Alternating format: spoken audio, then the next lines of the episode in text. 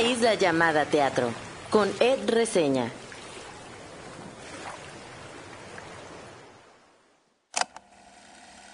Episodio 2. En los teatros pequeños a veces me gusta sentarme hasta el frente. Me gusta ver la mirada del intérprete. Siento que aunque a través de su cuerpo y voz transmiten la emoción y lo que están contando, es en la mirada donde puedo ver la historia, las imágenes, al personaje. Recientemente me acuerdo de ver en la mirada de Patricia Loranca el dolor, la rabia y el horror de la guerra en su personaje en 1521 La Caída, cuarta parte. También me acuerdo del dolor e impotencia en los ojos de Amaya Blas en Niñas y Niños, al momento de narrar una parte clave rumbo al final de la obra. Pero también me acuerdo de ver otros matices, como cierto cansancio en el personaje de Fernando Bonilla casi al final de El lugar de la sombra y la brisa, o la esperanza y también la confusión en Guadalupe, el personaje de María Perroni Garza en El cuerpo en que nací.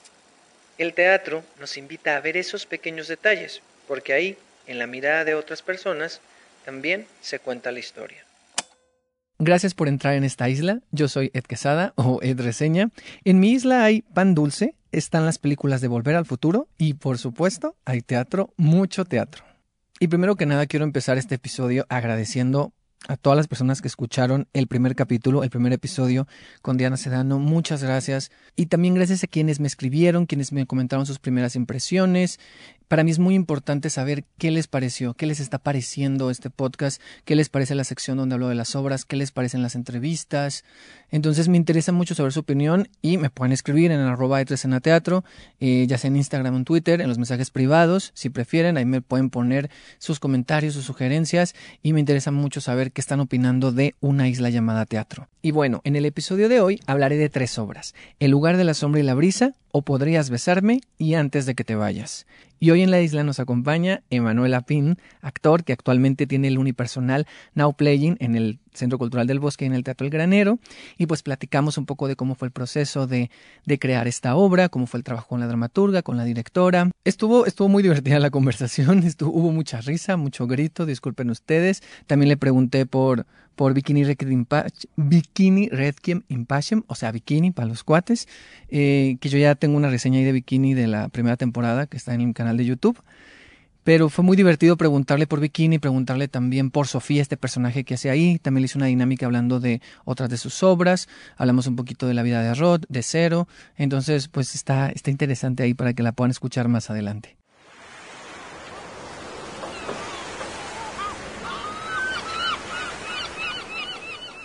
Tengo que confesar algo. Hacer reseñas es algo que cada vez se me complica más. Y sí, ya sé que me hago llamar de reseña. Pero creo que es sobre todo porque requiere tiempo, porque requiere que yo haya procesado lo que quiero decir. Y a veces como que me cuesta argumentar, la verdad.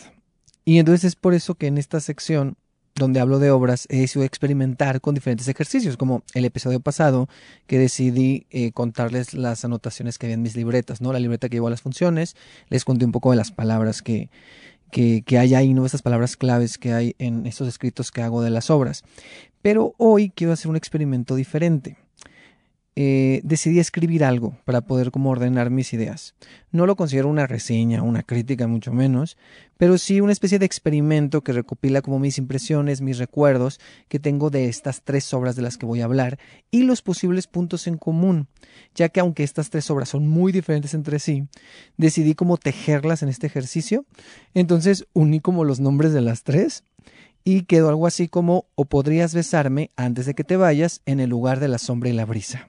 Nota, para este ejercicio usaré los nombres cortos, ya que si se fijaron son nombres muy largos. Entonces, para nombrar las obras las llamaré o podrías antes el lugar. Creo que nada tiene que ver la obra escrita y dirigida por David Gaitán, El lugar, con O podrías, dirigida por José Manuel López Velarde, ni con Antes, escrita y actuada por Tania Vázquez. Pero tal vez estas últimas dos sí tienen algo en común, la memoria. En No Podrías encontramos una especie de ensayo acerca de la memoria y el paso del tiempo, enmarcado en la historia de amor de dos hombres. En Antes hay un viaje por lo que fue, lo que pudo ser y lo que no será en la relación padre e hija. Hay una exposición de las heridas y la guerra, pero también una posible reconciliación en la compleja y a la vez entrañable relación con la figura del padre. En el lugar todo ocurre en el presente, pero muestra cómo esas decisiones, posturas y comportamientos vienen de un pasado y cómo eso afectará en el futuro. Pero bueno, el lugar es punto y aparte. Tratar de unirlas con las otras dos sería forzado. Al menos eso creo hasta este momento. ¿Con qué ideas iba antes de entrar a estas tres obras? Del lugar había escuchado que hablaba acerca del oficio del actor, que era una especie de juego donde el público también participa, un experimento escénico, eso y que era de David Gaitán y salía Fernando Bonilla. De O Podrías sabía que era con títeres y había escuchado comentarios de otros espectadores de que no era tan emotiva y que podía llegar a ser aburrida y que al ser una historia de amor debería ser emotiva y no tan fría. En el caso de antes era diferente, porque ya la había visto en su primera temporada del año pasado en el Foro de la Gruta. Y ahora en El Hormiguero iba a haber una nueva versión, con algunos cambios, como por ejemplo que la música en vivo ahora es interpretada por Jorge Viñas. Aquí también iba a comprobar y reforzar los recuerdos que tenía de la obra que había visto, y ver si esa historia seguía resonando en mí o de alguna manera había cambiado.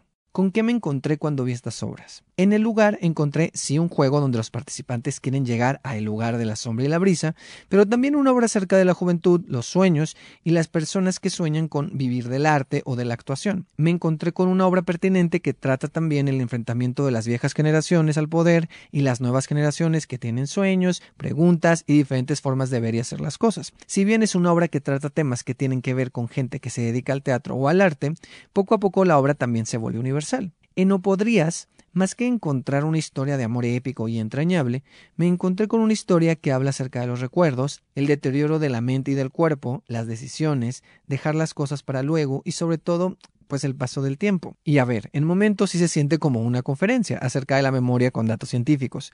Creo que es una historia sutil y compleja. Los personajes no tienen nombres como tal, sino son A y B. Los personajes son adultos mayores en el 2036 y es una historia que también habla de lo que dejamos y de esas cosas que no se hablan pero están presentes.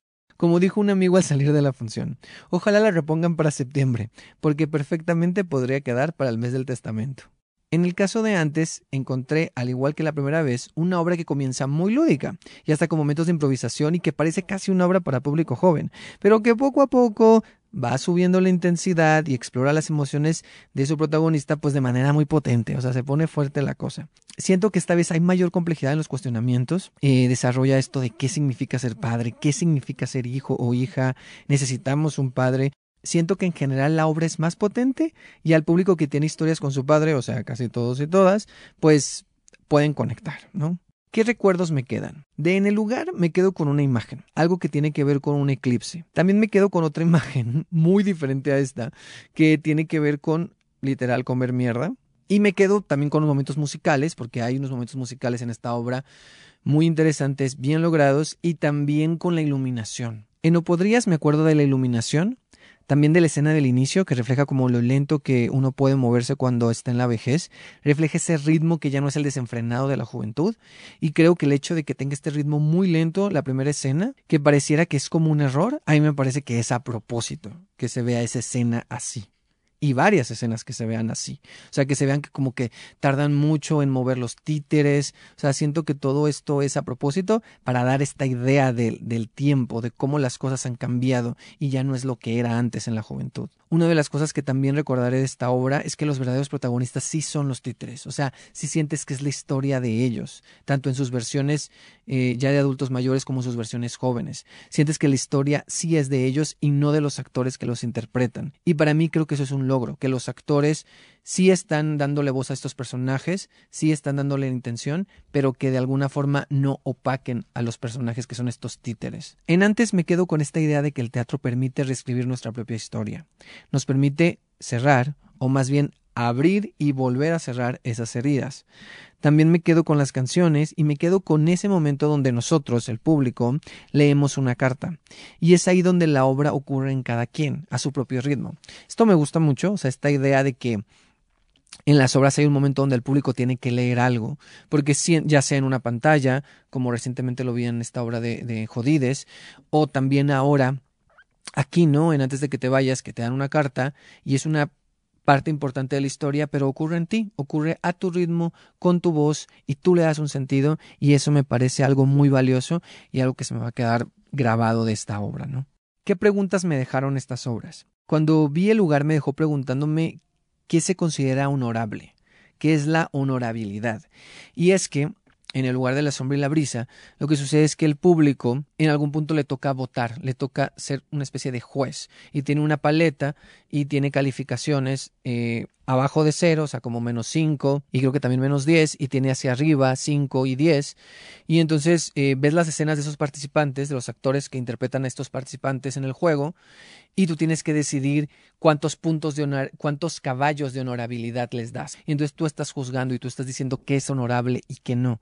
Y entonces ahí me dejó pensando en qué consideramos honorable y qué no lo es. Y, y la verdad, en esta obra es muy interesante voltear a ver qué calificación le dan los, las otras personas, ¿no? E, eso es como un ejercicio muy interesante. Pero también me hace pensar en cómo el ser humano siempre está juzgando al otro. O sea, es como si siempre estuviéramos en un teatro, ¿no? O sea, la vida es un teatro. Es decir, siempre hay alguien que es público, alguien que está juzgando y alguien que está en el escenario, ¿no? Exponiéndose. O podrías me dejó pensando en si todas las historias de pareja o de amor tienen que contarse de la misma manera, si en todas al hablar de amor tendrían que apelar a lo emotivo y utilizar los mismos recursos. ¿Será que cuando hablamos de las historias de amor y específicamente de las historias LGBT no podemos pensar en la vejez y solo pensamos en la juventud y en los conflictos que ocurren durante esa etapa. ¿Cuáles son los temas que predominan en las narrativas que incluyen a personajes LGBT? ¿No? Tanto en el cine como en la televisión y como en las obras de teatro, que hay varias, ¿no? O sea, pensemos en Afterglow, pensemos en Titanio Tecol, pensemos en que ya viene eh, Smiley, la obra de teatro, en la que estuvo basada la, la, serie de, Netflix. Entonces es interesante ver estas historias y qué narrativas tienen y, y decir, ah, ok, la mayoría son jóvenes, ah, la mayoría exploran este tipo de conflictos, qué, qué conflictos y qué cosas está explorando podrías besarme, ¿no? Entonces me dejó con varias cosas ahí acerca de lo que esperamos cuando decimos, ah, es una historia de dos hombres, ah, entonces esperamos estas cosas y si no encontramos eso, entonces a lo mejor no nos gusta tanto, no lo sé, es, es interesante, igual y no...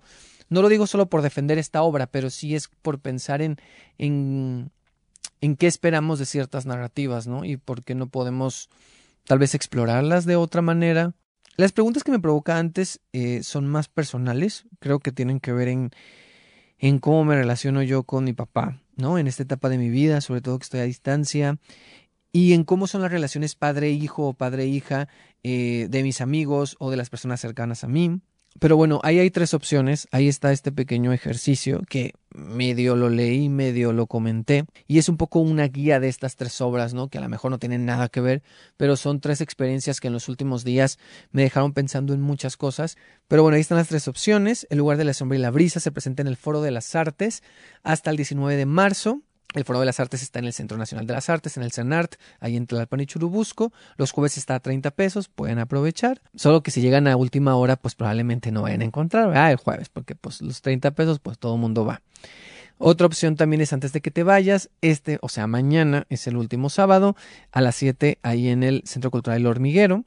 Y la otra opción es O Podrías Besarme, que estará hasta el 12 de marzo, está de viernes a domingo en la teatrería. Y bueno, después de pasar por este experimento hablando de las obras, llega el momento de la entrevista conversación con Emanuel Lapin y una pequeña nota, Now Playing, la obra en la que hablamos casi toda la entrevista, eh, termina este domingo 5 de marzo, está en el Teatro El Granero del Centro Cultural del Bosque, para que pues vayan en estos días que le queda. Láncense este fin.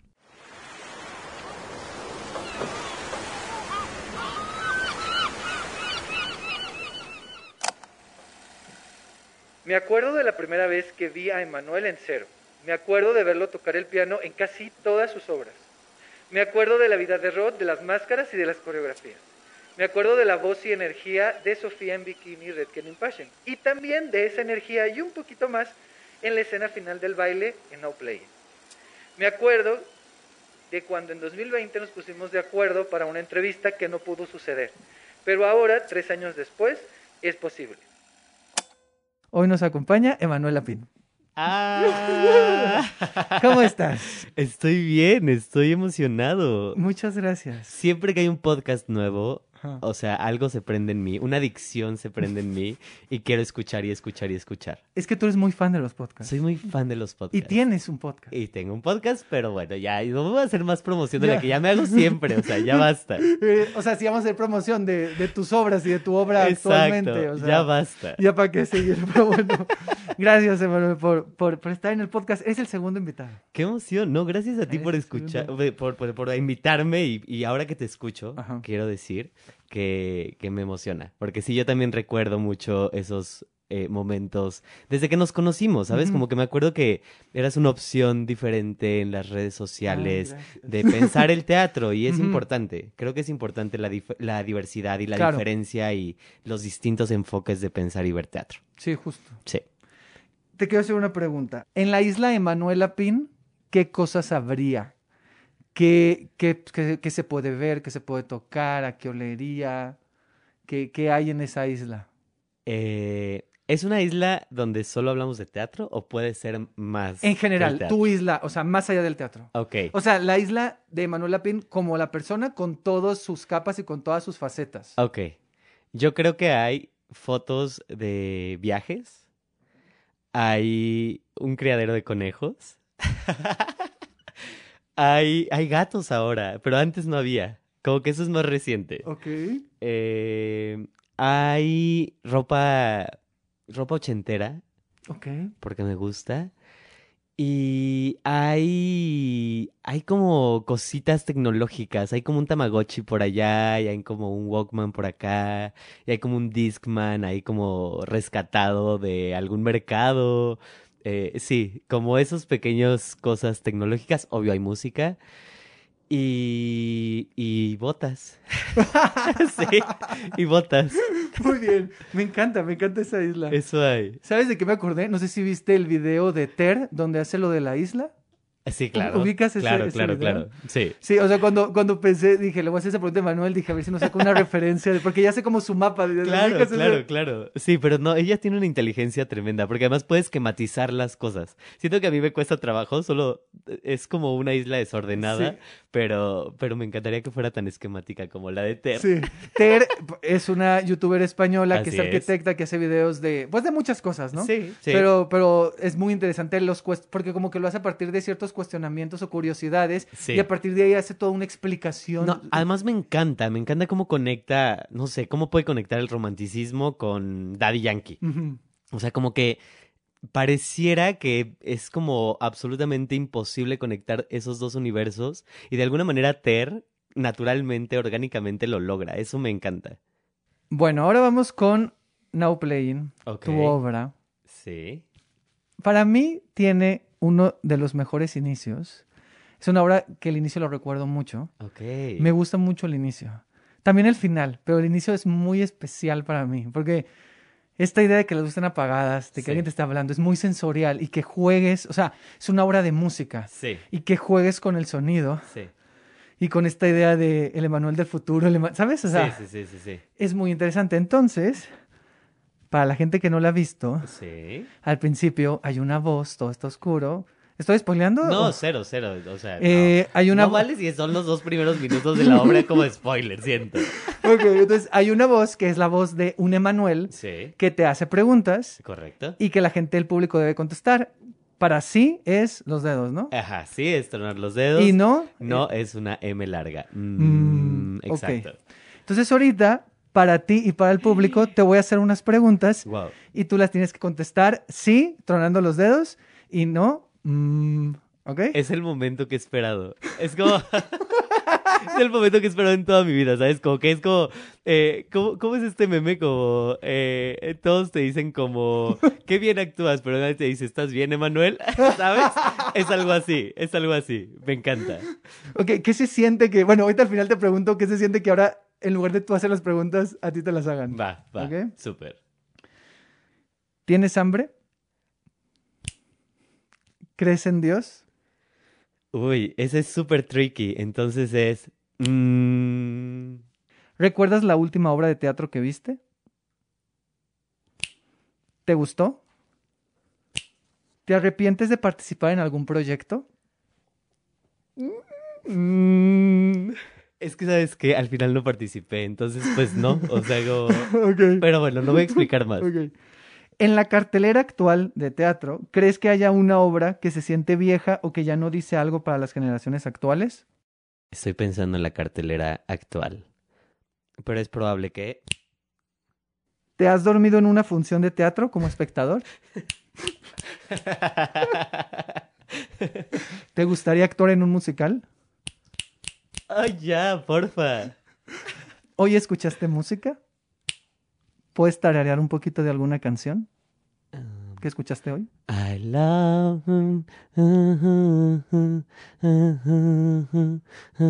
Ya, listo, ya, terminamos. Sí, súper. Si ¿Qué? no me sigo cantando, ¿eh? Ya, ya terminó. ¿Qué se sintió? Me encanta. Es que, ¿sabes que Siempre tengo tiempo cuando estoy ante- justo antes de entrar a No Playing, tengo tiempo como para estar en el camerino. O sea, podría no escuchar todas estas preguntas, pero siempre es muy rico escuchar al público función a función. Y como, es como un poco como un salón de primaria y como unas risas así como de jijiji, ay, no sé. ¿Sabes? Pero es, es muy bonito escuchar al público cuando, cuando hace este ejercicio. Y hay algo que se prende naturalmente en nosotros, como muy, muy primario, muy inocente, muy vivo. Entonces, como agradezco mucho que hayas hecho esto. O sea, me encanta, me encanta. La verdad es que es, es muy divertido. Y fíjate que ya, y fíjate que es algo que me gusta, o sea, Laura la he visto tres veces y vi la versión de, de pandemia. Sí, Entonces, siempre esa parte me gusta mucho. Desde el inicio ya conecta con la gente. Si de por sí el tema conecta. sí, Y, y a final de cuentas, creo que lo pusieron en un en tuit o algo así, en un tuit de esta idea de que, pues, si te gusta la música, esta obra es para ti. Claro. Al final de cuentas, todo el mundo tiene una relación con la música. sí. A diferentes niveles, pero la tiene. ¿Estás de acuerdo? Y sabes que cuando planeamos No Playing en el 2019, había una cosa como que yo me dio mucha risa porque ahorita estamos en, en un cuarto de mi casa donde tengo una cartulina que tú no has visto, pero dice sonido envuelve obra. Y entonces había una cosa como que yo no sabía del todo cómo podía hacer eso, ¿sabes? Y entonces como pensaba mucho en el principio de, de Now Playing y pensaba como que tenía que haber una disposición para para que el sonido pudiera existir. Entonces, como el ASMR siempre me dispone a escuchar, ¿no? Ya sea a mitad del día, a mitad de la tarde o para dormir en la noche. Entonces, como que para mí era eso, como escucha. O sea, como es verdad que el teatro es un hecho audiovisual y es verdad que venimos a ver y también es muy padre cuando una obra empieza como con un, un cuadro muy potente, ¿no? Como con una composición muy potente. Es muy Martina Costa eso, ¿no? Claro. Pero yo necesitaba que el público se dispusiera a escuchar. Y por eso surgió este... Esa escena. Sí, surgió en esta casa esa escena. Y- O sea, como que me salí a la terraza un día y le grabé a Jimena un audio.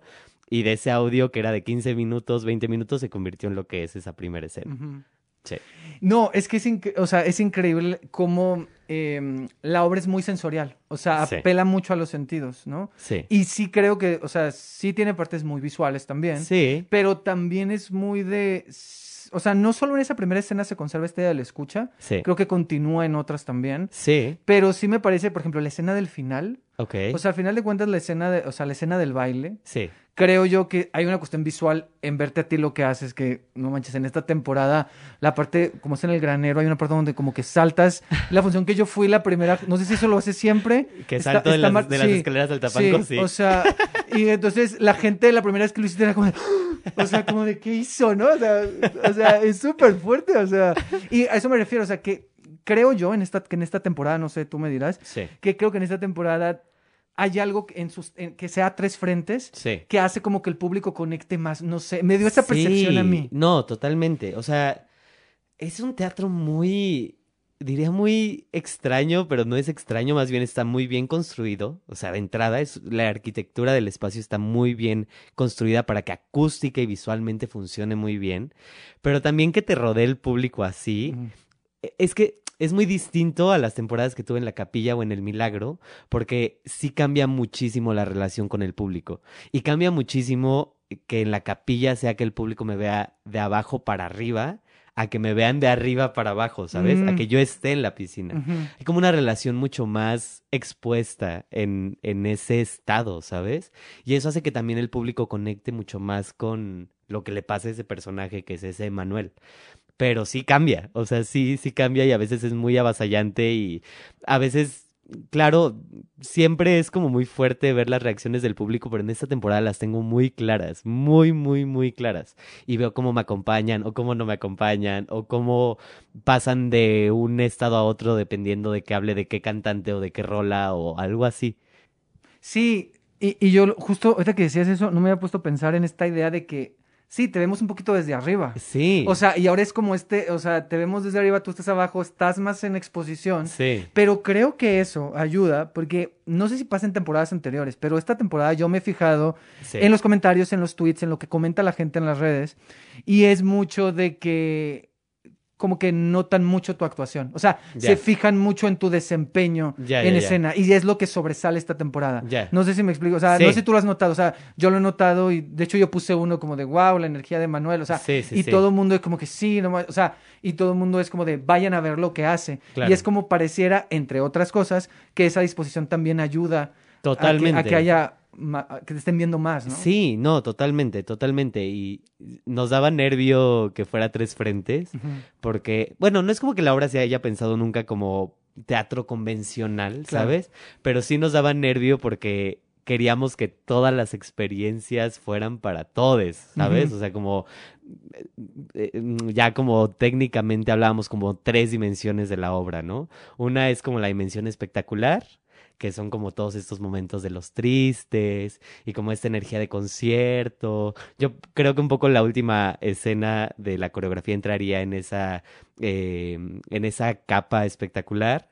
Luego había otra capa, que es la capa epistolar o las cartas. Las cartas. Y la otra capa, que es la capa de la ficción, ¿no? Que es como este personaje contando distintos aspectos de su vida, de cómo ha atravesado el tiempo a través de la música, etcétera, etcétera, etcétera.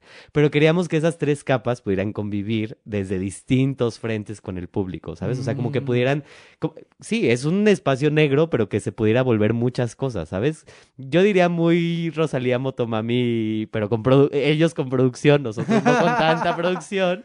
Pero sabes que este espacio vacío se transforme en un concierto, pero también se transforme en la casa del personaje a los 8 años, O en la fiesta. o en la fiesta a los 16 años. O en el, en el set de otro rollo. ¿no? Exactamente. Entonces como que queríamos que fuera muy... Y justo, como que muchas veces me he planteado si Playing necesita una escenografía enorme, ¿sabes? En algún momento para un efiteatro pusimos que queríamos unos paneles eh, de luz en el suelo para que brillaran en algunos momentos, pero creo que no va de eso Playing. No. Creo que va más bien como de cómo el sonido viaja por el espacio y cómo el público se comunica con este intérprete solito, pues haciendo todas estas cosas. Sí, totalmente. O sea, y como, aunque suene muy cliché el comentario, o sea, como este intérprete, o sea, como tú, Sí. lo llenas solo, ¿no? O sea, no, es que siento que no necesita más, porque también es eso, o sea, es una, es una experiencia mucho más, sí sonora, pero también sensorial. Claro. Y no claro. neces o sea, yo creo que es suficiente lo que hay. Y esta temporada que es en este espacio luce mucho. Qué chido. O sea, me yo creo que luce Me mucho. emociona. Ahorita que estás hablando de lo de las capas, Sí. hay algo que, que siempre tengo la duda, porque no sé si te lo pregunté alguna vez Ok. que es, eh, o sea, Jimena M. Vázquez es la que escribe, Sí. pero tú trabajaste con ella, justo ahorita estabas comentando. Sí, ¿Cómo sí. fue ese proceso? ¿Qué tanto hay de ti? ¿Qué tanto hay de ella? ¿Qué, qué tanta ficción hay? ¿Qué tanta realidad hay? Ya sé que no te gusta este tema porque no hiciste esa pregunta y lo evadiste, pero... No me gusta ese tema, lo hablo en terapia. Este, pero, pero quiero ver cómo, cómo fue eso, cómo fue la construcción de ese texto, porque hay gente que, o sea, yo creo que hay gente que sí piensa que, ah, es la vida de él. Cállate, que hay familiares que Ajá. piensan que es mi vida. O sea, hay familiares que no son tan cercanos a mí, Ajá. que han asumido cosas de mi vida por ver Now Playing. Es muy chistoso. Me encanta. O sea, me encanta porque además me da mucha risa. Ajá. Eh, pero ha pasado. O sea, sí ha pasado. A ver, yo no te voy a revelar el porcentaje No, no te de realidad pidiendo. y el porcentaje de ficción que hay en Now Playing. Sin embargo, puedo decir que eh, existen en este mundo, coexisten en este mundo la realidad y la ficción. Hay realidad, Eh, hay experiencias personales que también eh, entramos en un tema filosófico, porque qué tanto la experiencia personal sigue siendo real como la recordamos, ¿sabes? Claro. O sea, puedo decir que esta fiesta que propongo sucedió Ajá. y hay video. Bueno, es una, ma- es una mala idea poner como ejempl- ejemplo esa fiesta porque soy un estado alterado, ¿verdad? Pero, pero ¿qué tanto de el recuerdo de esa fiesta Ajá. es real y qué tanto ya lo maquillé yo? Claro. Y qué tanto ya también pasó por este proceso de, de trasquilarlo en la dramaturgia. Y no, y es que al final, pues como dices, o sea, todo recuerdo ya es un, ya hay un proceso de edición, ya hay un Exacto. proceso de ficción en el recuerdo, ¿no? Exacto. Uno le agrega cosas. Y como Exacto. dices, ya lo metes en una dramaturgia que tiene que tener un principio y un final y que tiene que cumplir con ciertas cosas, ¿no? Sí. Como el que requiere el espectáculo, pues ya terminas muy diluido, ¿no? Exacto, pero... sí Pero había- las semillas son de realidad, o sea, sí hay muchas cosas con las que, que en las que tú que tienen que ver contigo. ¿Estás de acuerdo? O sea, Es- yo, te lo creo, o sea, yo, yo estoy en Jordi Rosado. Está en Jordi Rosado, me quiere hacer llorar, así que... No, no te quiero hacer Mi hermano me lastimó muchísimo. Cuando no me prestaba su disco. A ver. eh, sí, o sea, sí, es, sí parte de mí. O sea, parte Ajá. de mí. Sí, sí. eh, es que sabes que Jimena también por contrato no me deja revelar muchas cosas. No, no, no, no te estoy pidiendo. No, a ver, pero sí te voy a contar. O sea, un poco el, el, el proceso de crear No Playing fue en el 2019 con mi beca Fonca. Y entonces como durante un tiempo, o sea, el primer trimestre de ese Fonca, lo que yo hice fue entrevistar a personas de la generación millennial, hombres y mujeres, eh, conocidos, conocidas, les preguntaba cuáles eran sus rolas favoritas, cuáles eran las rolas que recordaban de tal época, cuál había sido su primer disco, etcétera, etcétera, etcétera, etcétera. Después de eso, yo junté las entrevistas y como que seleccioné cositas y se las presenté a Jimena. Pero como que Jimena, o sea, como que yo veía a Jimena en cafés y, y ella me dejaba hablar, ella me dejaba hablar y hablar y hablar y hablar y yo le decía, ay, quiero que pase esto y quiero que pase lo otro. Y ella me decía como, sí, muy bonito, ¿no? Pero como, o sea, pero, pero hazlo, o sea, como, no quiero que me lo cuentes, o sea, como quiero ver en, en, en presente, en, un laboratorio, cómo lo vas a hacer. Claro. Y entonces como que yo ahí decía como, ay, no, ya tengo que actuar tan rápido, qué fuerte, ¿qué, te- Ok. qué- qué hago? Como que yo no sabía qué hacer. Eh, ah, espérate, te voy a dar un, un gran dato curioso. ¿Es exclusiva? Sí, es exclusivo. Es Casi- exclusiva. Exacto, en exclusiva con Reseña. Muy bien. La primera escena que surgió de Now Playing Ajá. surgió en mi audición del Fonca. O sea, antes de quedarme con la beca para hacer Now Playing, Ajá. te piden una audición, ya no, creo que ya no te la piden, pero antes te pedían una audición de cinco minutos. Ajá. Y entonces yo tenía, o sea, yo ponía en mi beca que quería hacer una obra que hablara de la generación millennial y de la música que amábamos. Y entonces, para la audición, yo no sabía qué hacer y pues todavía no estaba Jimena, o sea, me tenía que ganar la beca para tener a Jimena. Ok. Porque pues sí, o sea, el trato era eso, como que yo le iba a pagar para que escribiera una dramaturgia, etcétera, etcétera. Y entonces, en la audición, escribí una escena que era de un niño eh, que le va a dedicar a, a otro niño que le gusta, pues un disco, ¿no? Eh, y, y tiene que pasar como por el recreo, o sea, como que, o sea, yo me acuerdo que en esa escena, que ya no es la escena que ahora está en Now Playing, eh, pues está el niño desde que sale de la escuela, de- digo, desde que sale de Sale de su su casa. casa eh, y ya lleva el disco, lo escondió, está en el recreo, como que tiene que pasar varios obstáculos. Y entonces llega al, al otro niño, le entrega el disco y lo que hacía en mi audición es que cantaba Shabadabada de OV7. Ay, la amo. amo. y entonces esa fue la primera escena que existió en Now Playing. Pero yo nunca pensé que esa escena fuera a quedarse en Now Playing. O sea, como mi síndrome de impostor es muy grande siendo dramaturgo, muy grande. Entonces como que yo no me creo dramaturgo. Me cuesta mucho trabajo sentir que yo lo que escribo eh, es como algo real, obra de teatro, etcétera, etcétera. Ya lo estamos trabajando, tranqui. ¿Estás escribiendo algo? Estoy escribiendo algo, pero tranqui, tranqui. Vamos muy tranqui. O sea, como con procesos de dramaturgia y de dirección yo voy muy tranqui. Muy relajado. Exacto. ¿Vas a dirigir algo? Sí, también, pero vamos muy tranqui, vamos muy tranqui. Muchas exclusivas. Exacto. Titulares así. Emanuel está escribiendo y dirigiendo. Es tremendo, es tremendo. Así, así se va a le va a poner así a la descripción del podcast. Exacto. Emanuel nos revela que está.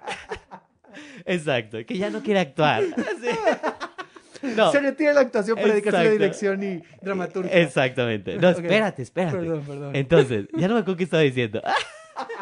ah, y entonces, espérate, de hecho, o sea, eso pasó en, no me acuerdo, en octubre del 2018. Eso pasó en octubre del 2018. Gano la beca, me quedo con la beca, pasa todo eso que les digo con Jimena. Y empezamos a desarrollar, por otro lado, la dramaturgia. O sea, yo le llevaba ejercicios, Jimena se los llevaba a su casa y luego me traía esos ejercicios como un poco, como si hiciera la minuta del día, pero ya convertidos en dramaturgia.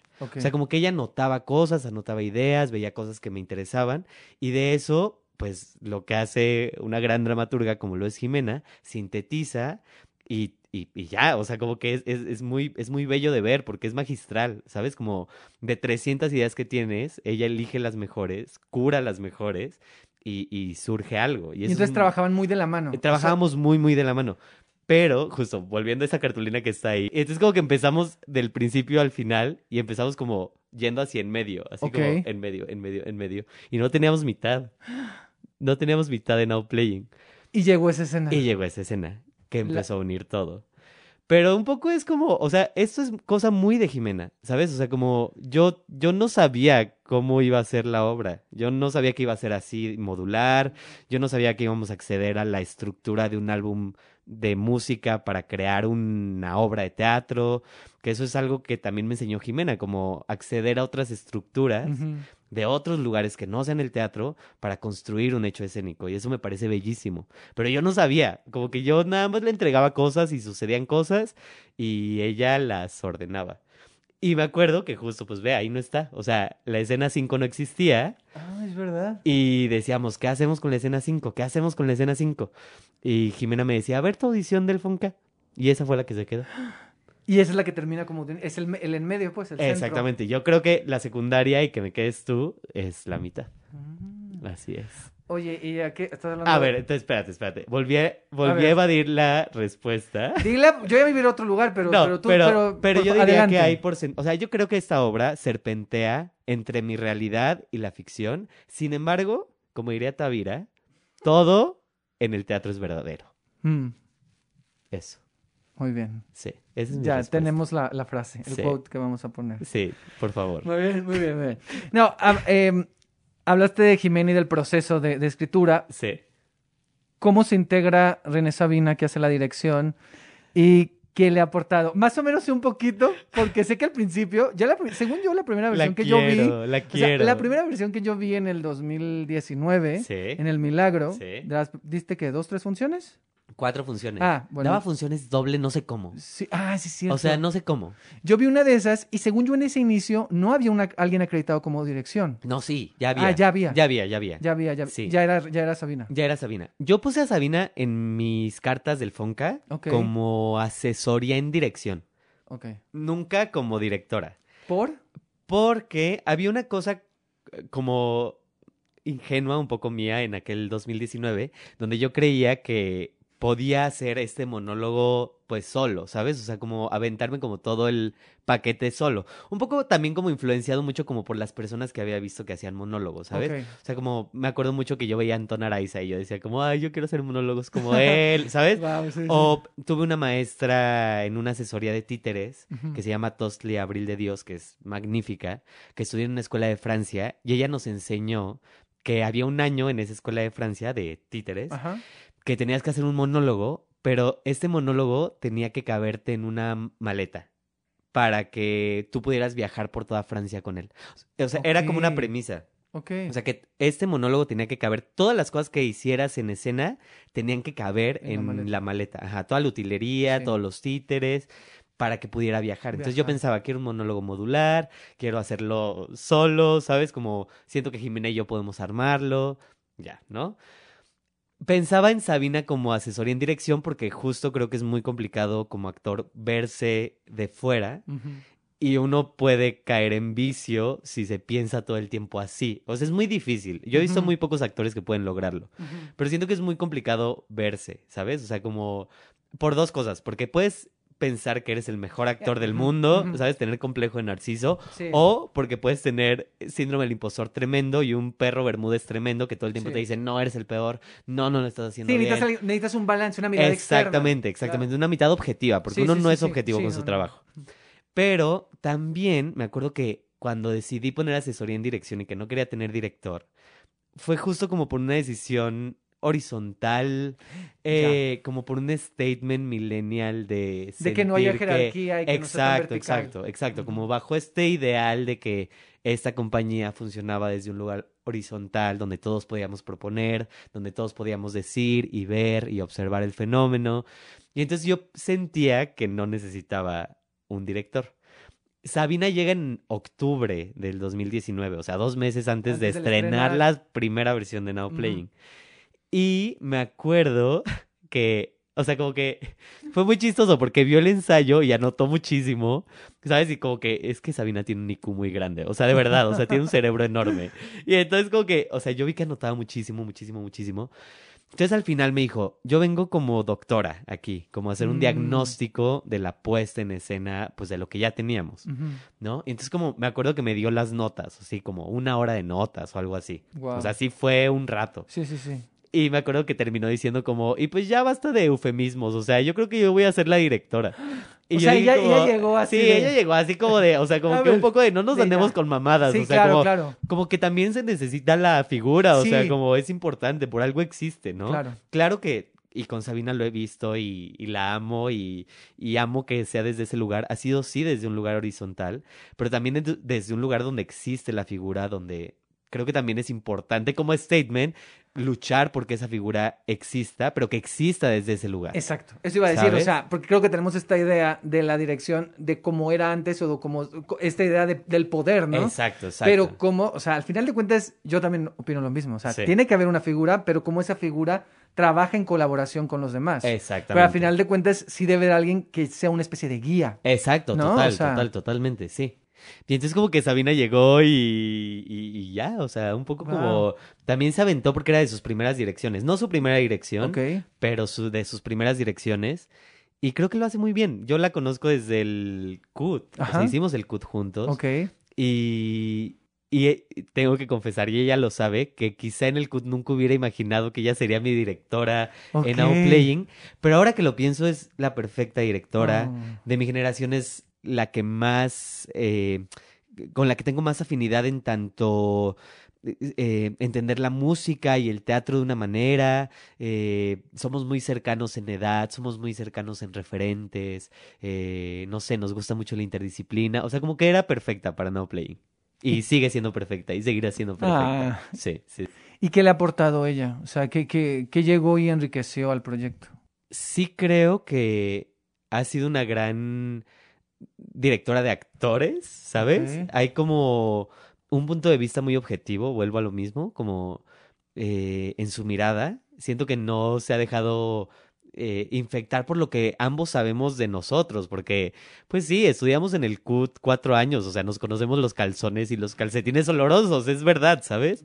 Pero creo que tiene, creo que, creo que puede muy bien separar como la escena de, de todo lo demás, ¿sabes? Mm, Y creo que observa el fenómeno muy objetivamente, eh, tiene un oído súper agudo, ¿sabes? Entonces, no sé, creo que soy muy mamón con el sonido y con la música y por algo también Now Playing habla de eso, ¿no? Y también por eso necesitaba un diseñador sonoro como tan específico que quisiera jugar como juega Alejandro Lenin con, con el sonido en Now Playing.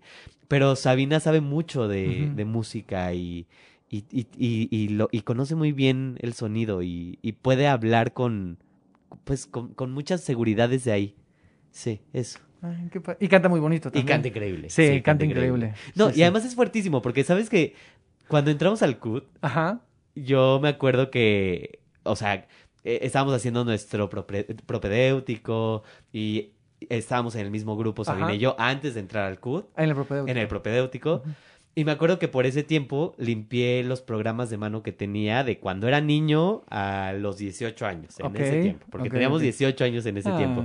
Y me encontré mi programa de mano del violinista en el tejado. Ajá. Y entonces le doy la vuelta a la primera hoja y así, Pedro Armendáriz, Ajá, obviamente, sí, ¿no? sí, sí. Y entonces como las hijas de Pedro Armendáriz en Violinista del Tejado, René Sabina y yo, Y tú, ¿qué- ¡ah! ¿cómo puede ser que mi compañera con la que estoy haciendo propedéutico para el CUT estaba en el Violinista del Tejado? Yo la vi a los 11 años y ahora Ajá. estoy haciendo examen con ella. Es muy fuerte, es muy bonito, muy, muy, muy bonito. Yo no sabía ese detalle, fíjate. sabías? No. Es fuertísimo. Sabina estuvo en Los Miserables y en el Violinista del Tejado las viejitas de. Ocesa. Sí, sí, sí, sí. Wow. Sí, sí. también siento que tiene mucha escuela como, como actriz, ¿sabes? Claro. O sea, ella estuvo en las tablas desde morrita, muy, muy, muy cañón.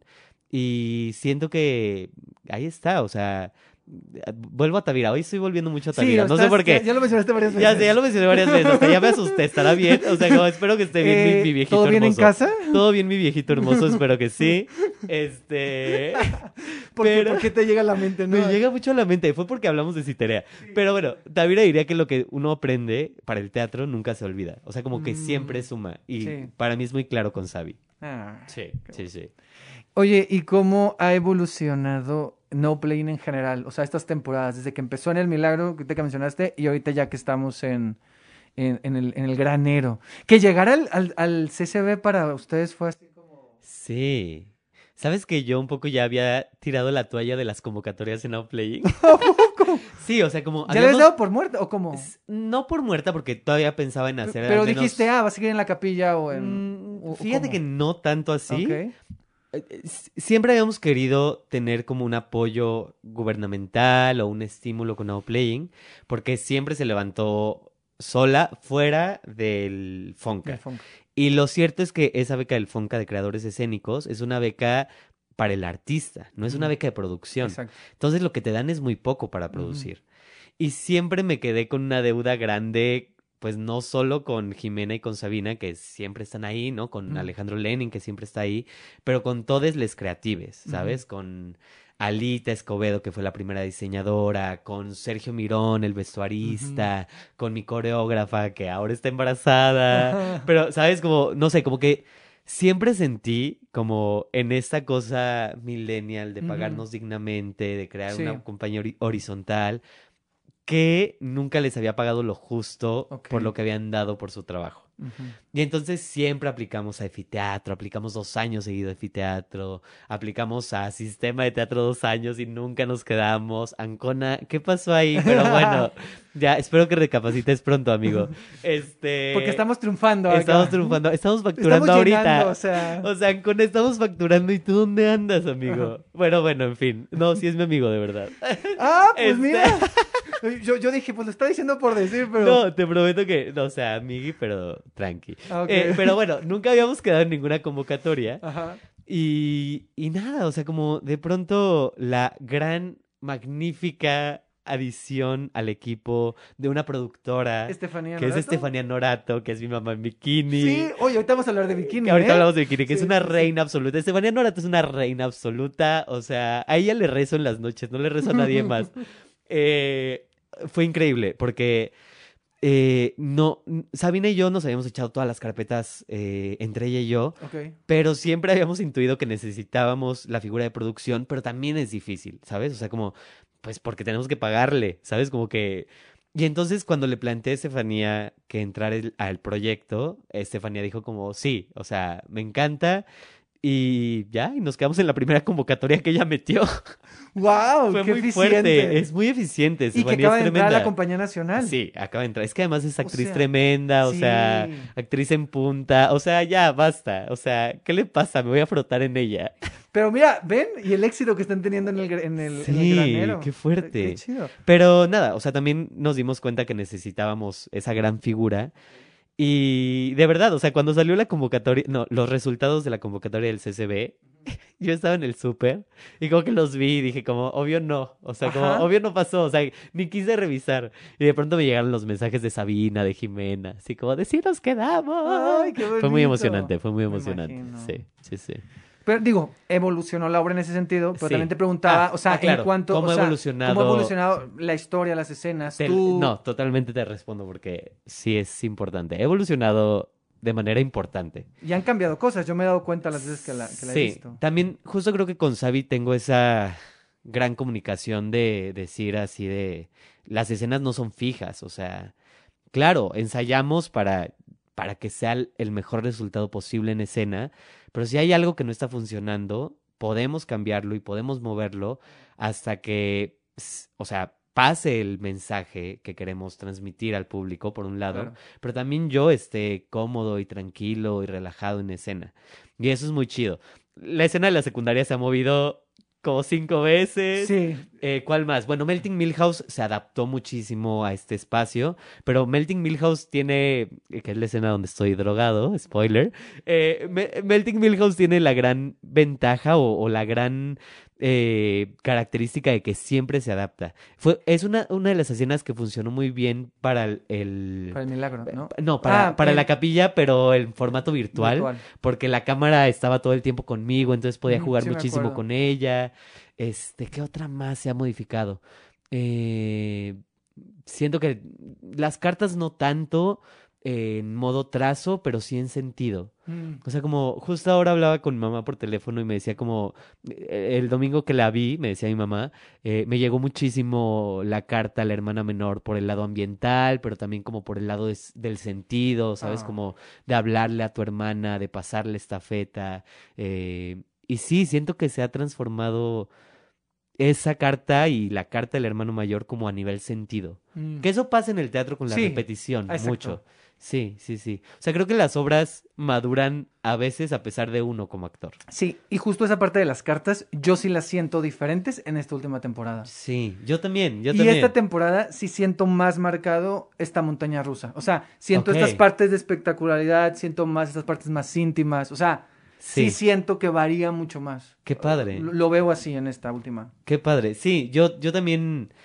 Pues nada, también han pasado años. O sea, lo digo de broma, pero de pronto no lo digo de broma porque cuando empecé a hacer Now Playing tenía 26 años Ok, y después me atravesó la pandemia ok.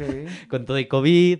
Y claro, o sea, como, vamos, no tengo secuelas ni nada así como grave, ¿no? Pero obviamente mi cuerpo ha cambiado de los Claro. 26 a los casi 30, ¿no?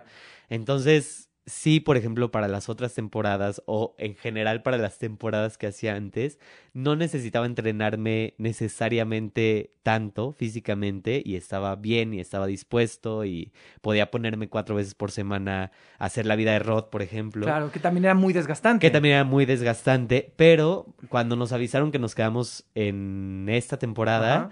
O sea, yo casi que dos días después me puse a saltar la cuerda. O sea, necesito tener un régimen físico Sí. real para hacer Now Play. Y es una pregunta que justo iba a hacer. Ok. O sea, ¿cómo te preparas físicamente? O sea, porque es muy, es muy intensa. sí, sí, y sí. estás dando cuatro funciones tú solo de una obra que no es muy larga, pero es todo el tiempo, Sí, es intensa. sí, sí, sí. Hago ejercicio, hago ejercicio cardiovascular. Ok. O sea, Sí, como sí, que sí. justo ahora estoy en ese, en ese equilibrio, porque previo a las funciones, diario, o sea, diario, diario, diario, diario, diario, Sí, diario. sí, sí. Pero ahora que estoy en funciones, es que la energía del teatro es muy curiosa. Y es como, no sé, mis compañeros actores que escuchan esto seguro lo han vivido, pero hay una máxima en el teatro que es como que el vestuario se desgasta por siete. O sea, el vestuario, la ropa que usas en Ajá. escena se desgasta por siete. No es como una, no es como la ropa del día a día, ¿sabes? Como que no se desgasta tanto, ¿no? En el teatro es como si te la pusieras siete veces, ¿sabes? Ok. y siento que el cuerpo un poco también. Ok. Entonces estoy en ese equilibrio entre, o sea, terminar de dar función, descansar estos días, eh, quizás sí hacer algo como, no sé, como pilates o yoga, pero como descansar. Sí, el descanso es importante. Sí, es un equilibrio que uno tiene que aprender como actor. No sé si, si a la mala, pero yo no lo viví antes porque la verdad es que siempre tuve muy buena condición.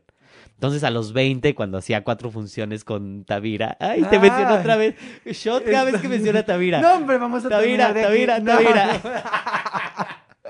Oiga, shot cada vez que El menciona público lo Tavira. puede hacer. O sea, los que escuchan este podcast pueden hacerlo de Sí. shotcast. Uy, ya. ya Llevan cinco todos- ahorita, ¿eh? Sí, no. Bueno, cuando hacía la obra con Tavira, eh, o sea, me iba de fiesta, ¿sabes? Y aguantaba la obra. Y duraba tres horas esa obra.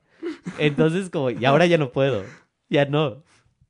Sí, no, los tiempos cambian. Los tiempos cambian.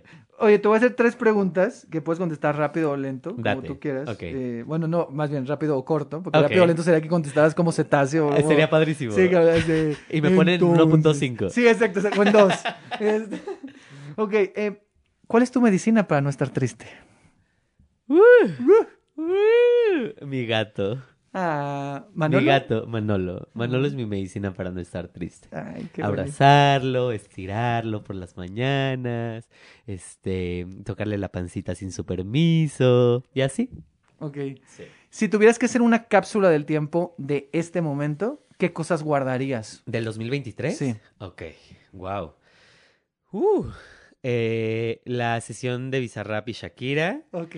Guardaría el Super Bowl de Rihanna. Ok, sí, muy bien. Totalmente. Sí, totalmente. o sea, Eh, esas plataformas, eh, no. o sí, sea, no, todo. O sea, sí, no, del futuro. O sea, Sí. yo me sentí en Star Wars, ¿sabes? O sea, sí, totalmente. fue fuertísimo, fue fuertísimo.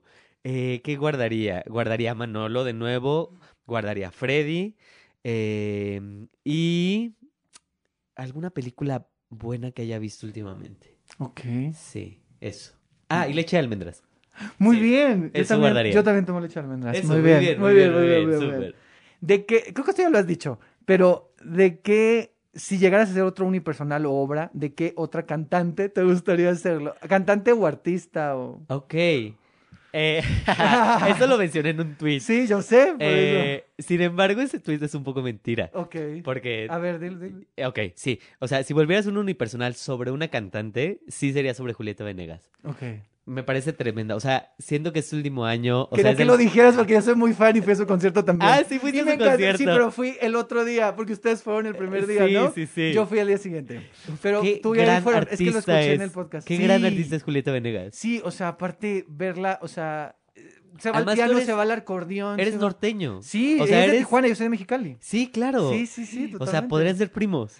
De hecho, tengo que decir algo, no somos primos, pero ¡Ay! en, el- en mi canal de YouTube yo entrevisté a Julieta Venegas cuando, hizo La Enamorada. Enamorada. Entonces, Ay, no, claro, ¿qué- yo la qué? entrevisté, sí, entonces para mí fue muy fuerte, porque estaba muero, nerviosísimo. O sea, yo tenía siete minutos con ella y fue Qué así como de... Fue, y al final me tomé una foto que salió, yo estaba, me temblaba el la mano, la foto salió borrosísima. Y yo te voy a decir algo. En el 2020 presentó La Enamorada en Ajá. el Teatro de la Ciudad. Y Julieta, y yo en ese tiempo no era tan fan, de aceptar. ajá. Porque hasta hace poco comenzó mi, mi fangirleo con Ajá. Julieta. Sí, sí, sí. Pero en ese tiempo yo daba funciones de los ampliamente desconocidos. Ajá, sí, sí. Nos cruzábamos y a mí me valía.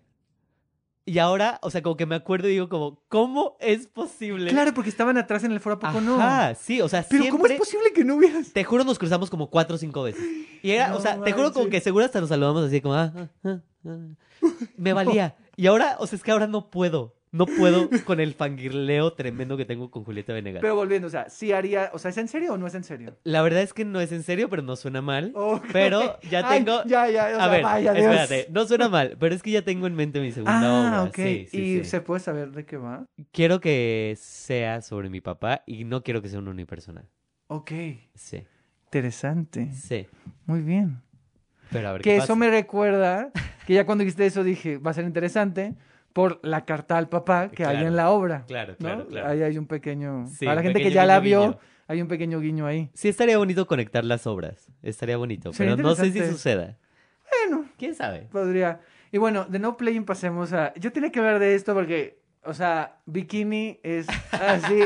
Pero yo quiero hablar de Sofía, o sea, ¿cómo, ¿cómo fue el hecho de que, o sea, qué pensaste por la, o sea, qué pasó por tu cabeza? ¿Cómo dijiste que sí o qué pasó cuando leíste eso? Te- y digo eso porque yo lo leí, o sea, después pedí el texto y lo leí, pero, Y dijiste, o sea, ¿qué, ¿cómo? qué- qué- o sea, ¿qué pasó por tu cabeza cuando decides, o sea, cuando te, o cómo llega, o sea, cómo llegó Bikini y cómo dijiste que sí? Y ese personaje, porque, Sí. a ver, para los que no saben, está interpretando a Sofía, una adolescente de 16, 16, 16 años. años. Sí, sí, sí, sí, que descubre su sexualidad. Exacto. Sí. Eh, ¿Cómo llegó? A ver, es que es muy chistoso.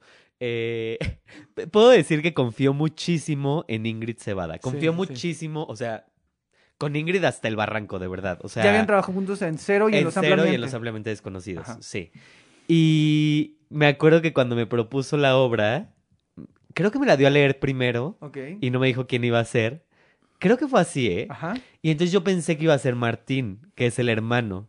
Ajá. Y sí, entonces sí, sí, sí. leí la obra. El que hace Pablo, El que ¿no? hace Pablo Iván, exacto. Y entonces leí la obra, pensé que era Martín y le dije, oye, pero ¿qué personaje voy a hacer? ¿Voy a ser Martín? Me dijo, no, no, no, vas a ser Sofía. Y entonces como que, o sea, como que, como que yo le dije como, ¿por qué me elegiste para Sofía? O sea, de verdad es que me parecía muy divertido como por toda la idea del, ¿sabes? Como del, de ponerse la peluca, de claro. ponerse el maquillaje, ¿sabes? Pero hasta Porque cómo se para, como contrario, camina. contrario a la idea, casi nunca me he dragueado. O sea, que, aunque la gente lo pueda pensar. Exacto, o sea, aunque la gente lo pueda pensar, es un efecto Mandela. Nunca me he dragueado, o pocas veces me he dragueado. Ok, ok. Y, Y entonces como que le dije como, ¿por qué? Y entonces como que ella me decía, pues es que a ti te encantan los conejos. Y entonces ella trae sus orejitas de conejita. Claro. Y desde un principio te imaginé como Sofía. Claro, claro. Y yo dije, bueno, pues venga. Claro. Y entonces era una obra que íbamos a estrenar en abril del 2020. Ok. Y por la pandemia no Sí. se puede estrenar hasta no, no, septiembre del Septiembre del 2021. 2021. Sí, sí, sí. Pero por eso, o sea, como la elegí porque confío mucho en Ingrid. O sea, a lo mejor si otro director me hubiera llegado con este texto extraño, porque es un texto extraño, Sí, sí, sí. no sé si hubiera dicho que sí. O sea, si un director hombre, por ejemplo, me hubiera llegado con este texto, no hubiera dicho que sí. Lo, sé muy claramente. O no sé, como si me hubieran dicho así como, pues vamos probando, vamos viendo. No sé, no hubiera dicho que sí. Pero con Ingrid sabía que la dirección era un ganar-ganar. Y con el elenco también sabía que era un ganar-ganar. O sea, con Ricardo Rodríguez, con Pablo Iván, con Yaya, que la amo, que ya hemos hecho muchas cosas juntos, con mi diosota Estefanía. O sea, y que es tu mamá. ahí, ¿no? Exacto, y que es mi mamá. Y además, yo conocí a Estefanía por la maniobra, pero nunca habíamos trabajado juntos. Y por La Gota y el Mar, que soy Claro. mega fan. Sí, gran, gran obra. Sí, y entonces como que, o sea, yo, yo, yo veía a Estefanía y decía como, ay, es muy chida, es muy chida, Ajá. es muy chida, pero nunca habíamos trabajado juntos hasta Hasta Bikini. Sí.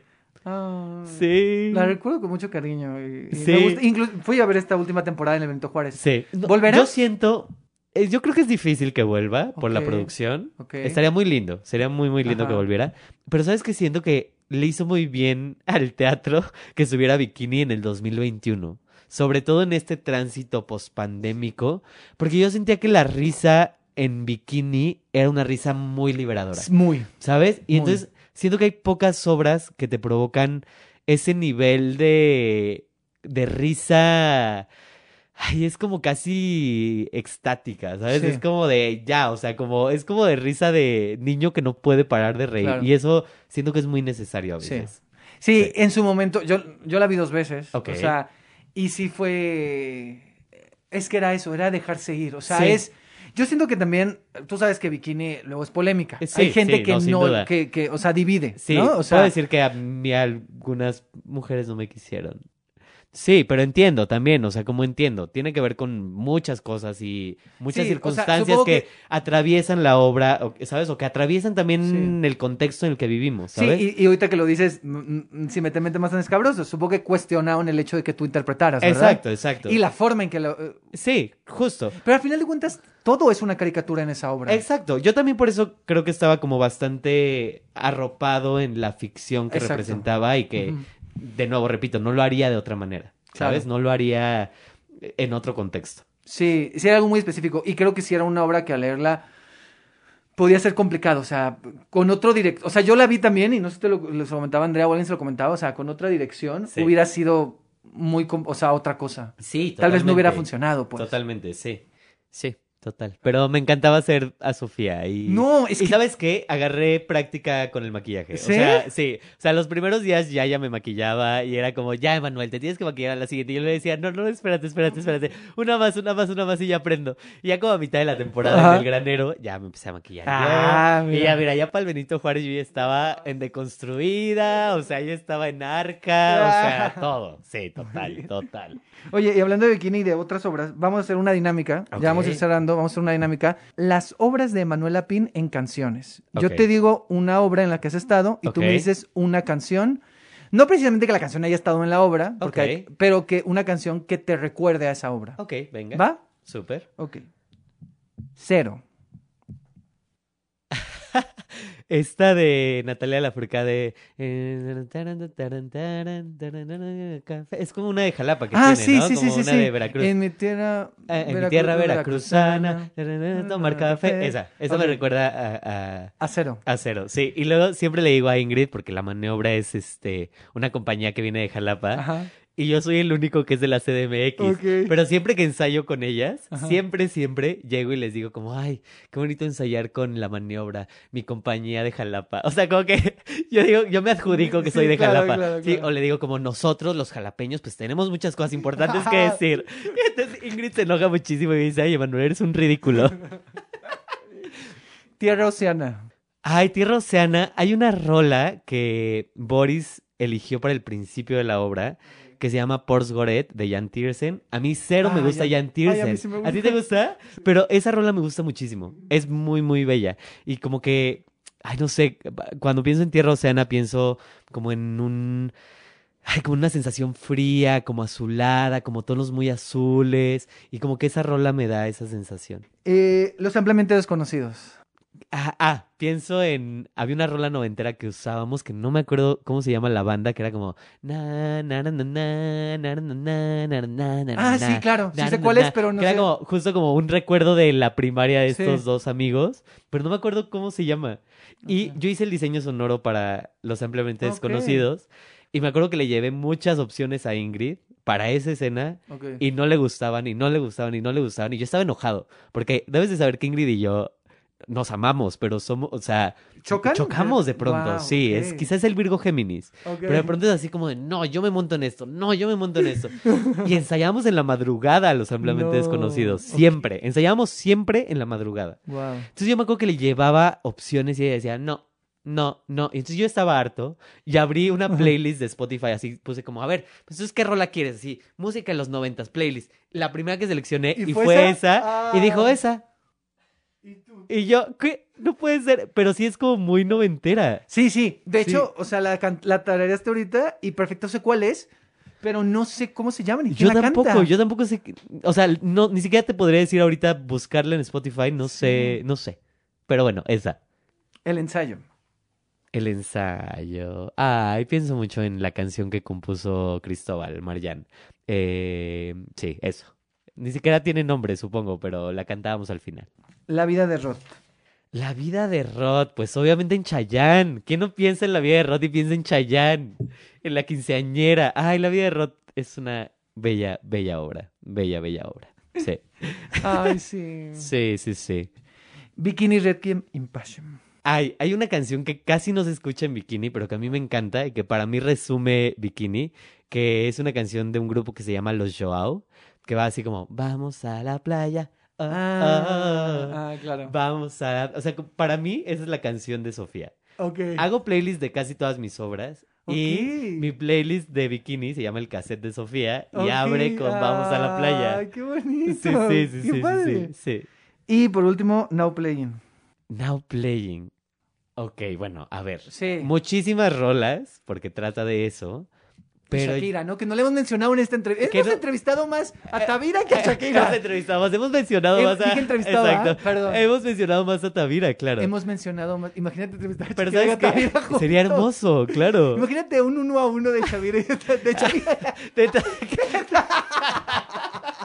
Me- mezcló los nombres. Imagínate un Tavira featuring, featuring Shakira. Ah, sí, no, ya, basta. Sesión La 54. liga, la liga se estiró demasiado. Ya, ya, ya, ya. Eh, a ver, pero.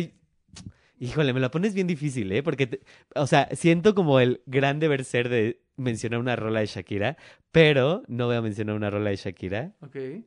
Bueno, a lo mejor sí. O sea, que me quedes tú, pero también creo que la rola que define para mí Now Playing es Los Tristes. O sea, la rola original que hicimos con, con Lenin, Sí, sí, sí. o sea, para mí es la rola que define Now Playing, sí.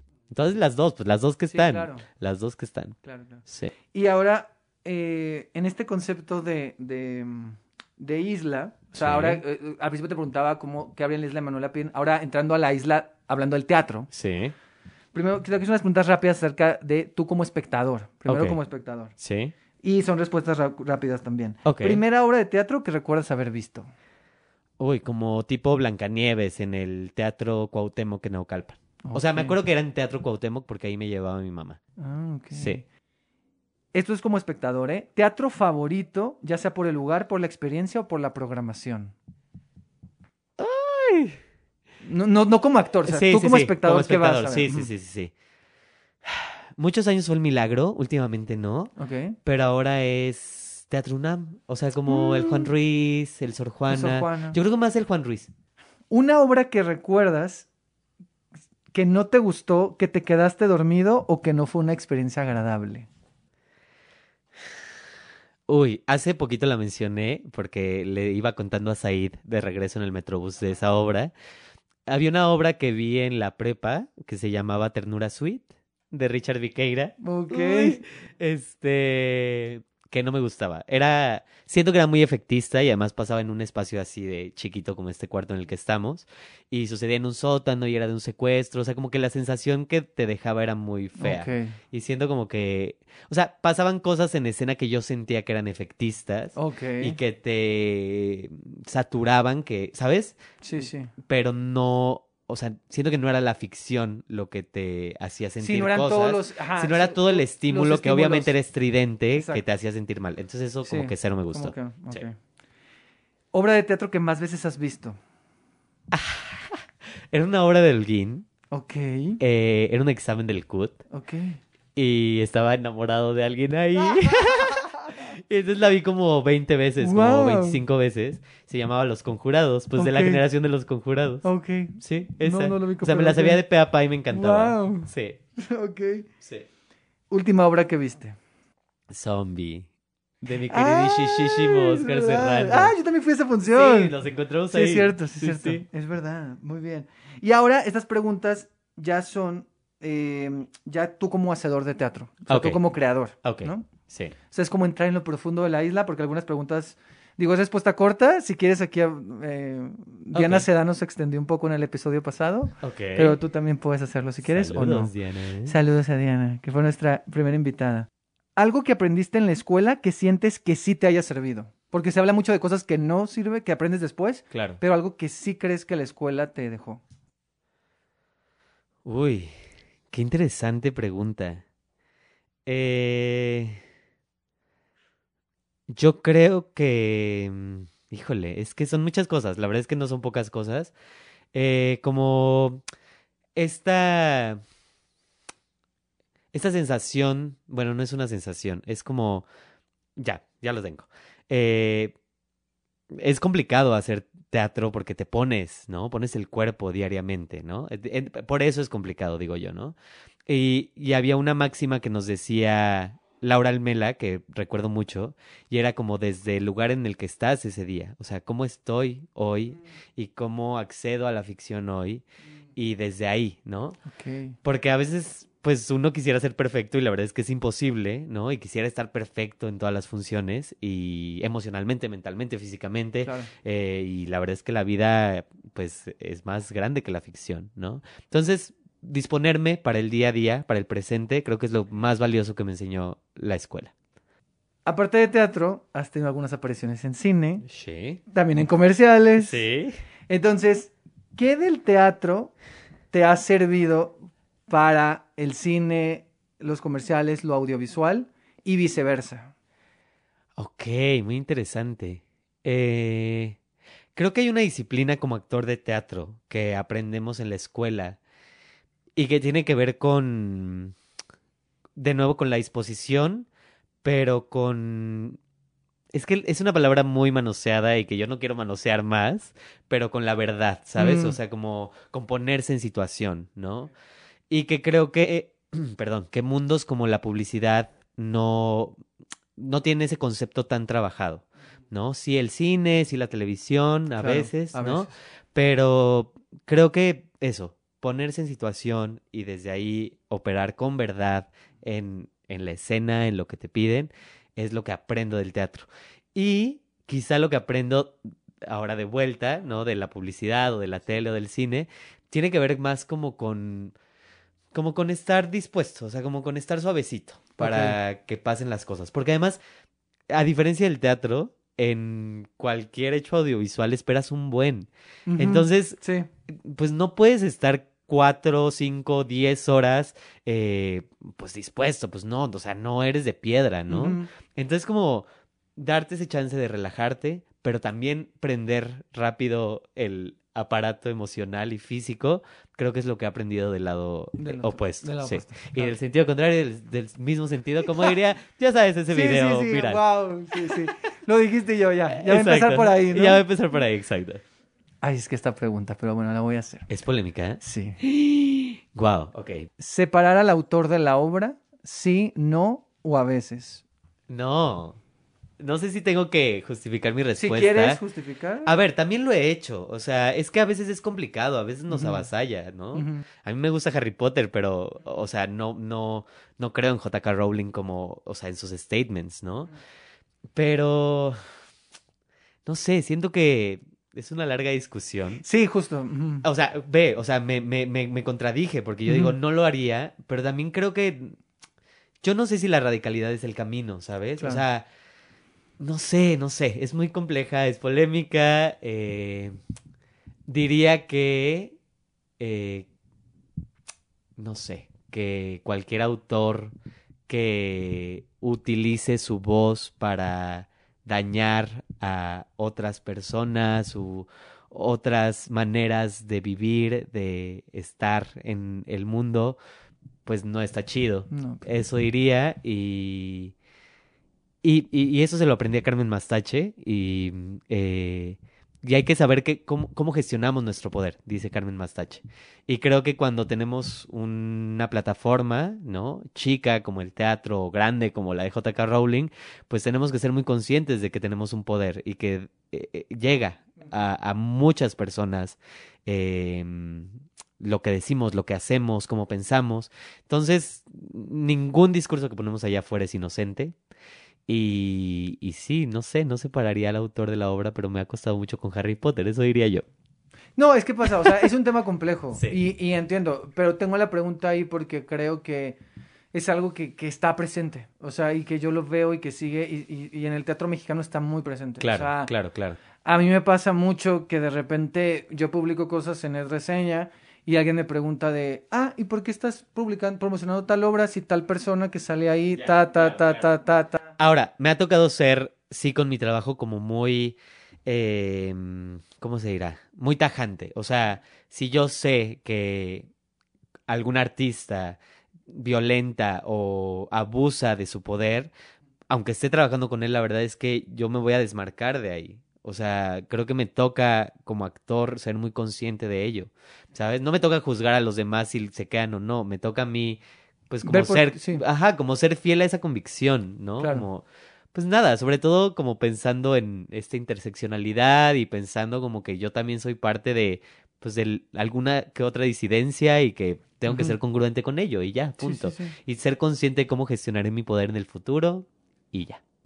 Me gustó eso, cómo gestionas tu poder. Sí. Y ahorita que mencionabas lo de... Eso es de Carmen Mastache, se lo robé. Wow, Sí. pero, pero, pero justo ahorita que decías esto de que en algún punto vas a dirigir, y, y también cuando hablamos de Sabine y de tu visión de la dirección y de, Sí. ¿sabes? Entonces ahí se me hace muy interesante cómo, cómo sería el Emanuel director. Claro. Por- o sea, pensando en... No es una pregunta, más bien es una idea que lo pongo ahí, ¿no? es o un sea, poco frito, la verdad. la- ¿Mande? Es un poco frito, la verdad.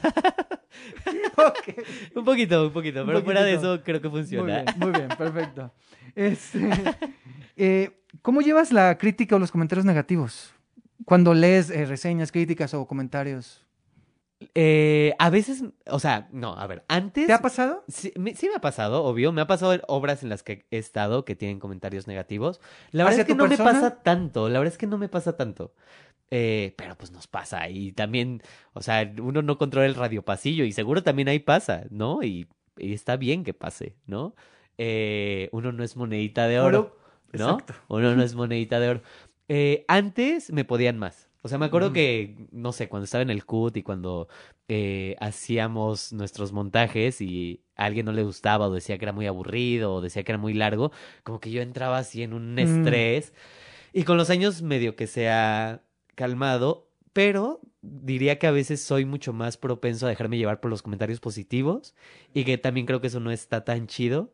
Entonces como que ahora regulo mucho más mi, eh, eh, mi, mi, mi manera de verlos y de leerlos y soy mucho más discreto con ellos, ¿sabes? Como que ahora me gusta leerlos menos, como dejarme contaminar menos tanto por lo bueno como por lo, malo, claro. y como seguir, como un poco... Sí. Nada, agradezco muchísimo también, agradezco muchísimo cuando alguien habla bonito de, de mi trabajo. Claro, claro. Eh, pero sí, como que intento ser mucho más eh, discreto con Sí. ello. Sí. Sí, de ambos parece- lados, de ambos lados. Sí, exacto, exacto. Sí. Sí, porque ambas cosas, yo creo que a la larga, o sea, algo negativo te puede destruir y la otra te Claro. puede llevar a otro lugar que tampoco te beneficia. Exacto, sí, sí, sí, sí. O sea, Justo. es mejor estar ahí como... Sí, sí, sí, sí. Ahora, creo que Y, no y podemos... hay cosas ahí que sirven, ¿no? O sea, hay, Claro, cosas, o sea, hay cosas que dices, ok, este comentario negativo es negativo, pero puede construir algo. Exacto. Y este positivo a lo mejor no solo es una adulación, sino también es algo de, ah, ok, vio esto. Sí, ¿no? O sí, sea, sí, total, total. Sí, totalmente. Es un termómetro al final de cuentas, pero ¿qué tanto te lo...? Exactamente. Exactamente. Y la última de esta sección, pero ya casi va a terminar, es... ¿Qué crees que, me encanta porque es como si quisiera cambiar el mundo yo, pero ¿qué crees que necesita cambiar en el teatro mexicano? Ok. Muchas cosas, pero... Por eso digo, o sea, estas preguntas del final son Sí. así de... mm, sí, sí, sí, sí, sí, sí. Otro podcast. Eh, necesita haber más espacios públicos de programación. Eh, necesita haber más diversidad de contenidos. eh, publicar a más creadores jóvenes, jóvenes de verdad, porque, o sea, para el gobierno y para las instituciones culturales, jóvenes son 40 y más, o sea, como ya un poco ya no mamen, o sea, como, o sea, creadores jóvenes de 23 años que tienen Ya. una voz real, ¿sabes? Como Sí, sí, sí, sí. tienen mucho que decir y mucho que... Tienen muchos referentes que, que ya no tienen los de 40 y más, la Sí, neta. claro. Eh, y creo que eso nos va a dar diversidad, pero una diversidad real, porque creo que a veces eh, la inclusión institucional es un poco eh, engañosa, diría yo. Y está muy bien que exista, y está muy bien que aunque sea engañosa exista, porque es importante, pero creo que puede abrir su espectro cada vez más y cada vez más y cada vez más y cada vez más. Y creo que también algo que no es específicamente el teatro, pero tiene que ver con el teatro, eh, los presupuestos de cultura tendrán que crecer, Mm. eh, pero al triple, o sea, que somos muy afortunados porque en México hay muchos apoyos gubernamentales, pero el nivel de creación artística, no solo teatral, o sea, es enorme en México, es enorme, o sea, no sé, sin sonar como un creador que no me cae muy bien, pero creo que podríamos tener el mismo nivel, no sé, de un Nueva York, ¿no? Que apuesta como por los artistas y tiene el capital para darle a los artistas su espacio. Eh, aunque es un ejemplo, no sé, que no me encanta porque hay una competencia muy dura en Nueva York, pero pienso en Alemania también, ¿no? Que tiene como una institución eh, cultural muy fuerte que apoya a las grandes compañías de teatro allá. Entonces, siento que, siento que estamos cerca, siento que sí estamos cerca. Y bueno, ya ahora sí para cerrar, faltando, o sea, para cerrar todo. Ok, ok, ok. para cerrar todo. Pero Venga. esta es. Imaginando en esta isla, ubicas estas botellitas donde metes un mensaje como y las tiras al mar. Sí. Ok, imagina que tienes que meter un mensaje para el teatro del futuro. O sea, como que la metes y que el teatro en el futuro lo va a abrir. Ok, ok. Sí, perdón, ya me la volé, venga, me la volé, pero tú piensas, tú Sí, imaginas, no, o ya sea, estoy imaginando, ¿qué, estoy qué- imaginando. qué mensaje escribirías en esa botella para el teatro del futuro? Escribiría. Mm, ay, qué fuerte, qué difícil. Eh, escribiría ¿Sobreviviste? Y después escribiría Yo creo que sí, tú siempre sabes cómo sobrevivir. Wow, Sí, eso escribiría. está muy bueno, muy bien. Sí. Y la última pregunta de esta entrevista Ok. es que me hagas una pregunta a mí. Ah, me cambió el juego totalmente. Qué fuerte. Ok. Eh, um, ay, tengo una. Ay, pero es que no sé si voy a, no sé si voy a quemar mi único ticket que tengo para preguntarle a Solo tienes una. Solo tienes una y cada invitado, bueno, esto ya es spoiler, pero cada invitado tiene una al final. Ok, ok, ok. Qué fuerte. Yo sintiéndome importante, ¿no? No, me de- encanta, me encanta, me encanta. Sí, no, aquí las reglas cambian como en Big Claro, Brother. por supuesto. O sea, es durísimo, es durísimo. Sí. Me encanta Eh, cómo es un referente ya, ¿no? Big Brother cuando hables de las reglas. Claro. Las reglas cambian. Sí, sí, sí. No, como Lolita Yala también entre actores es un referente. Así cuando tienes una flemita torada, siempre dices, güey, siempre dices, ya me dio el Lolita. O sea, ya es un concepto. O sea, va más allá Sí, sí, sí. de Lolita Yala en sí. Qué O sea, interesante el ya, es- referente, ¿no? ya O me sea, dio el Lolita. O sea, de que una vez, o sea, vi a Mariana Cabrera de cero hace poco. Ajá. Y entonces le dije, ¿te acuerdas cuando nos dio el Lolita a los tres? Así en cero, porque allá ya a mí y a Mariana nos dio en la misma función el Lolita. O sea, es que tú no sabes la angustia que como, como actor uno Sí, sí, tiene sí, me imagino. de que te dé Lolita. Es fuertísimo. Claro. Es fuertísimo. Pero bueno, a ver, ya me desvié. Va. Creo que ya tengo la pregunta. Si pudieras actuar en una de mis obras, Ok. o sea, en una de mis obras y en uno de mis personajes. O sea, cuando no puedes elegir a Boris en Tierra Oceana. Eh, ¿A quién elegirías? ¿Y por qué? O sea, como desarrolla por qué actuarías en esa obra. O sea, a lo mejor quieres sentir lo que sentí en tal escena, o, ¿no? Que es un poco imposible Es de que es curioso. asir, pero... Es curioso porque no me acuerdo del nombre del personaje. Ok. Wow. Y, y eso es fuerte porque me tendré que acordar. Porque me gusta la obra, pero no me acuerdo. Ok. Es que hay dos. Ok. O sea, me gustaría. Es que no me acuerdo el nombre del personaje, qué pena, pero. eh, Yo te digo, yo te lo de recuerdo. cero. A Enrique. Ajá. A mí también se me olvidó, Sí, ¿viste? O sea, tuve un segundo así de que... ¿Cómo se llamaba? Ah. Entonces, Bueno, Cero, pues se llama Cero porque por toda la historia que sí, cuentas. sí, sí. Entonces, siento que. O sea, cuando yo vi cero, a mí me gustó mucho por toda esta idea del viaje y por estos personajes. Y no sé, o sea, la tengo un poco olvidada, pero sí en su momento. Sí, sí. sí fue y como ese personaje y, y lo que pasa, o sea, curiosamente creo que me recuerdo más, hay una escena que nunca se me olvida de cero, que es eh, la carta que lee el personaje de Mariana. Ah, claro. Entonces, pero yo creo que sería cero y podría ser eh, la vida de Roth. Órale. Pero sería o lo que haces tú o lo que hace Héctor. No, pero rompiste las reglas. Lo Ah, siento, perdón. Perdón, bueno, bueno. Le valen las Bueno, reglas a Bueno, me vale, me vale. Las reglas cambian, las reglas cambian. Pero sí esas dos, porque, porque No Plane sí se me hace muy pesado, no podría. Sofía, no. Los ampliamente desconocidos puede ser. ok. Pero, pero yo sí creo que, que, que me iría eh, por cero o por, o por la vida de Roth. Y también creo que es por, porque en su momento sí había algo que me gustaba mucho. Y por ejemplo, de la vida de Roth, hay una cuestión que tiene que ver como con la humanidad y con el reconocimiento del otro. Claro. Y con, y con algo de, de, o sea, no sé. Sí, o sea, sí, creo que hay algo que- con lo que yo conecto mucho con, Sí. con la vida de Roth. ¿no? Ok, wow. Órale. Me Aparte que me encanta. encanta que tenga este toque medio falso documental. Sí. No, y además, ¿sabes que Usarías una botarga de chuletas. Sí, Y claro. eso, o sea, recuerdo. O sea, para mí es fundamental. Sí. Es fundamental. Por eso, por eso, por eso elegí la vida de Roth. Porque yo quiero bailar así, quiero bailar esas coreografías. O sea, Claro. este, sí. Lo harías muy Yo bien, quiero- siento. Sí, sí. Espero. uh, Vemos. Vemos. Oye, gran pregunta, ¿eh? Qué- Muchas me- ahora me da mucha curiosidad, pero ya te preguntaré fuera del aire. Me Eh, no, ya. Otra Ya, ya, pregunta. bueno, Sí, o- después. después. Fuera sí. del aire, fuera del aire. Exacto. Pero bueno. Oigan, Tavira, Tavira, Tavira. Muchas gracias, Emanuel. No, muchas gracias a ti. Ya, lo logramos, logramos Se esta logró, entrevista. se logró, ya. Ya. Logro desbloqueado. Exacto, logro desbloqueado, o sea, ya. Deuda kármica, ya. Ya. Desbloqueado. Tres años después. Exacto. bueno. Bye. ok, bye.